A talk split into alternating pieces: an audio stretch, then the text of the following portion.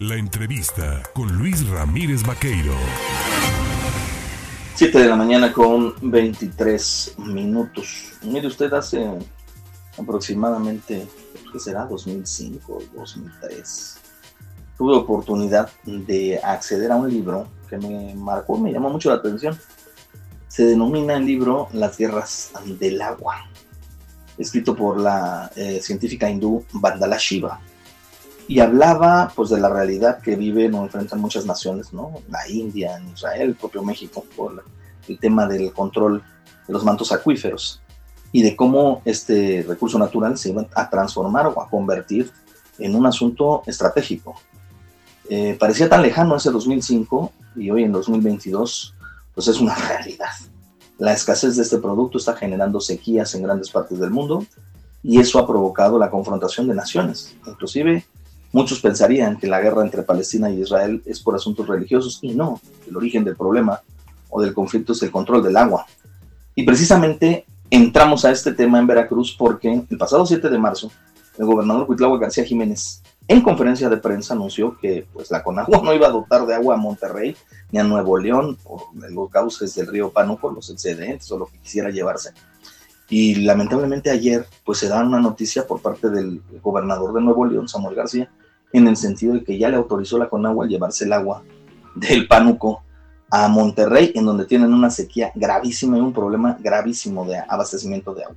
Para hablar del tema, yo le agradezco esta mañana, por supuesto, al presidente de la Comisión de Aguas del Congreso del Estado de Veracruz, a Fernando Arteaga Ponte, el tomarme el teléfono. Mi querido Fernando, diputado, ¿cómo estás? Hola, muy buenos días, vaquero. Bien, gracias a Dios, y aquí como siempre, escuchando tu importante noticiero. Oye, pues a ver, preocupante este asunto, sobre todo para los amigos en el norte del estado, la región de Pánuco, la región de la Huasteca, hacia la zona norte se ven sequías muy complicadas en algunos momentos del año y hay un gran hato ganadero, hay una gran eh, producción ganadera en esa zona y la sufren. Llevarse el agua del Pánuco implicará dejar sin agua a los productores locales. ¿Qué se va a hacer? ¿Cuál va a ser el posicionamiento desde el Congreso de Veracruz a, esta, a este posible anuncio de la Conagua?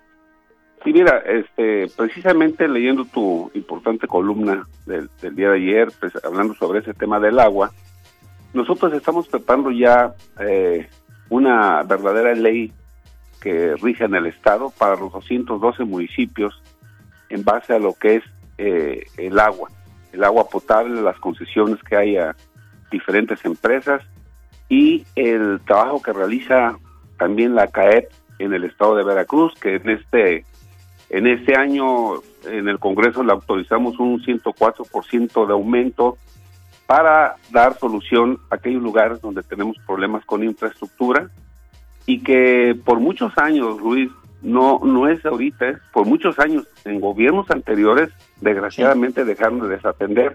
Eso no quiere decir que nosotros ahora que quiera uno echarle culpas a los gobiernos, pero sí hay que dejarlo muy claro. Hoy, bajo la, bajo la la gobernabilidad de Cuitláhuac García y del poder legislativo, estamos tratando de enderezar toda la corrupción que hubo en los sistemas de agua de lo que pertenece al Estado.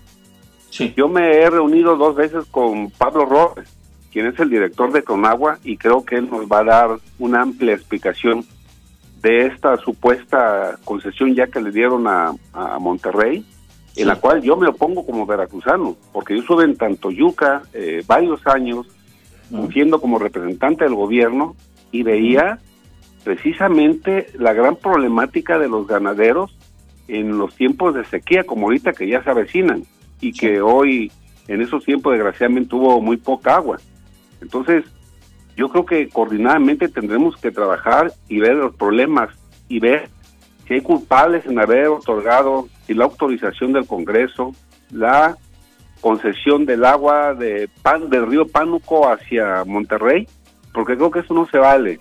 Hoy debemos de, apegarnos a la constitución política de los Estados Unidos mexicanos en su título primero, capítulo uno de los derechos humanos y sus garantías, que precisamente habla del tratado internacional y de los derechos humanos de interpretar de conformidad con la Constitución y con los tratados en materia de favorecer en todo tiempo a las personas la protección más amplia en materia del agua. Es decir, nosotros tenemos que cuidar nuestras aguas como todo mundo debe hacerlo, como mencionaste ahorita.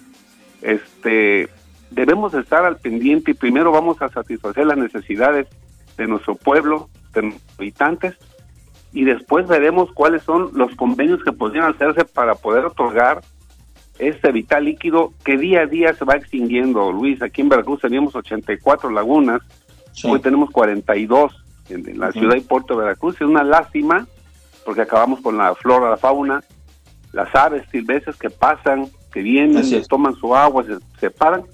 Hoy estamos acabando con esas lagunas.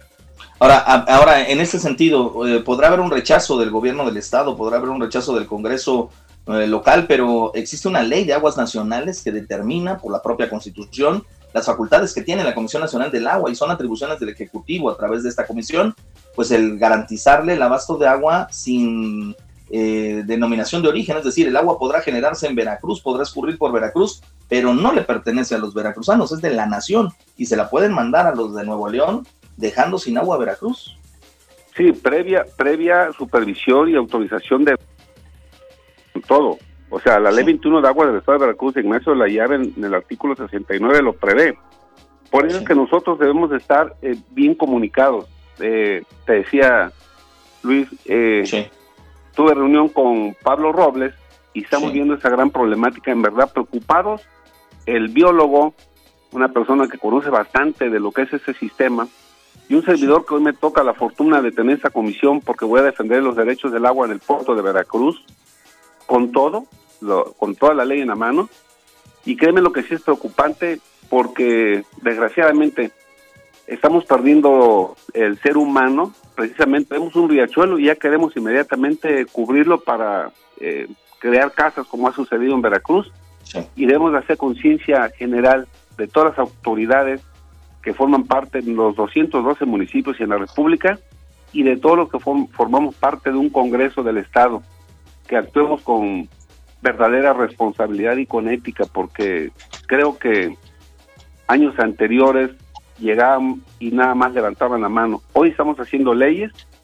Yo lo único que tengo que decirle al pueblo que estamos trabajando, Luis, vi tu columna, sí estoy trabajando, sí estoy supervisando los problemas de la CAE, de Cozoleacaque, Tlacotalpan, Alvarado, ayer estuve en Ciudad Mendoza, Río Blanco, este, Nogales, de ahí Actopan, o sea, estamos en verdad haciendo lo, lo, lo, imposible por tratar de satisfacer las necesidades en el Estado de algo que se dejó abandonado por muchísimos años, Luis. Pero bueno, ahora nos toca a nosotros tratar de, de salvar este producto tan importante porque el agua es vida. Sin agua no hay vida. Así es, simplemente lo has dicho muy bien. Sin agua no hay civilización, no hay sociedad y bueno, se complica el tema. Esperemos que este asunto, conforme vayan pasando los días, eh, encuentre pronta solución y no escalemos, ¿no? Como lo pasó o ya ha sucedido, por ejemplo, en el caso de Chihuahua con estos eh, eh, productores allá en la presa La Boquilla, que lamentablemente pues terminó, no terminó muy bien, que digamos, para algunos, ¿no? Sí, tienes razón, la verdad que la defensa de Chihuahua, de los compañeros mexicanos que dieron su vida por defender el agua para que no se fuera a Estados Unidos y, muchas cosas que hoy tenemos que hacerlo nosotros como, como verdaderos este, legisladores y legislar para el bien. Y bien dices, o sea, el agua es un producto en, mundial que no se le puede prohibir a nadie, pero también tenemos que cuidar que el agua llegue a los lugares donde se necesita. Y ahorita, desgraciadamente, que nosotros hemos sido el ser humano culpables de, de que se esté escaseando este vital líquido que es es la pura Estaremos en comunicación, Fernando, para ver cuál será el posicionamiento del Congreso, también del gobierno de Veracruz, con respecto a este anuncio dado a conocer por el eh, gobernador de Nuevo León, Samuel García, en relación a la posible llevada ¿no? de 15 metros cúbicos hacia la región, ¿no? hacia la región de Nuevo León, de Monterrey, en donde la están pasando también muy mal porque no tuvieron la previsión pues, para ver con el asunto del agua qué cosa iba a suceder. Y bueno, pues ahí está este tema.